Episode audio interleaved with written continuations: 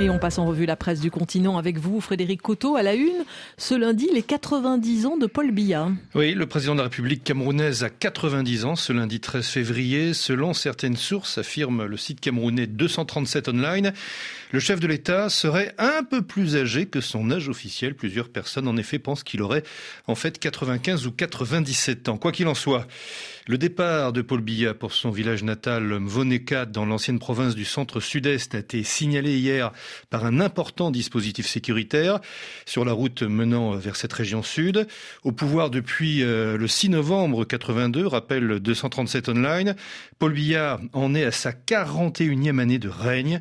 Son dernier mandat, le septennat obtenu lors de la dernière élection présidentielle, prendra fin le 6 novembre 2025. Pour plusieurs observateurs, pointe euh, encore le site camerounais, l'homme serait euh, épuisé par le poids de l'âge et n'aurait plus de contrôle sur ses collaborateurs, pays fonctionnant en clan mafieux et prédateur pour la prise de pouvoir.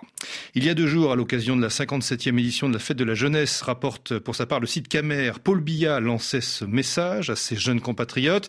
Je vous invite à ne pas céder au découragement qui pousse certains d'entre vous sur les chemins périlleux de l'immigration clandestine ou vers le mirage de solutions faciles qui ne conduisent qu'à des impasses. Papy Biya, joyeux anniversaire, lance euh, ironique le site d'information guinéen Le Jelly. Quelle chance il a de fêter ses 90 ans dans un pays où l'espérance de vie ne dépasse guère 54 ans? Plus chanceux encore il est, car depuis un certain 6 novembre 82, il est aux commandes, rappelle également euh, le site, soit 41 ans au pouvoir. Or, quoique usé par la combinaison de l'âge et du pouvoir, il ne semble pas prêt à partir à la retraite. En tout cas, pour l'heure, c'est un sujet tabou, pointe le Jelly.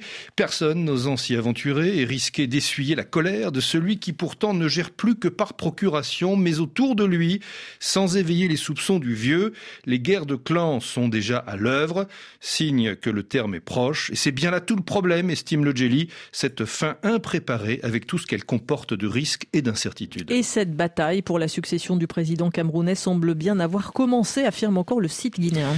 L'affaire de l'assassinat du journaliste Martinez Zogo n'en serait que l'une des tragiques illustrations. Notre confrère, célèbre animateur de l'émission Embouteillage, était en effet, euh, croit savoir le Jelly, proche d'un des clans engagés dans la féroce bataille qui préfigure une vacance au sommet de l'État, celui du tout-puissant secrétaire général à la présidence de la République, Ferdinand Ngongo, un camp qui compterait dans ses rangs, entre autres, la première dame Chantal Billard ou encore le chef de la police Martin Barganguele. Le Monde Afrique pointe également cette guerre de succession qui se déroule dans l'ombre.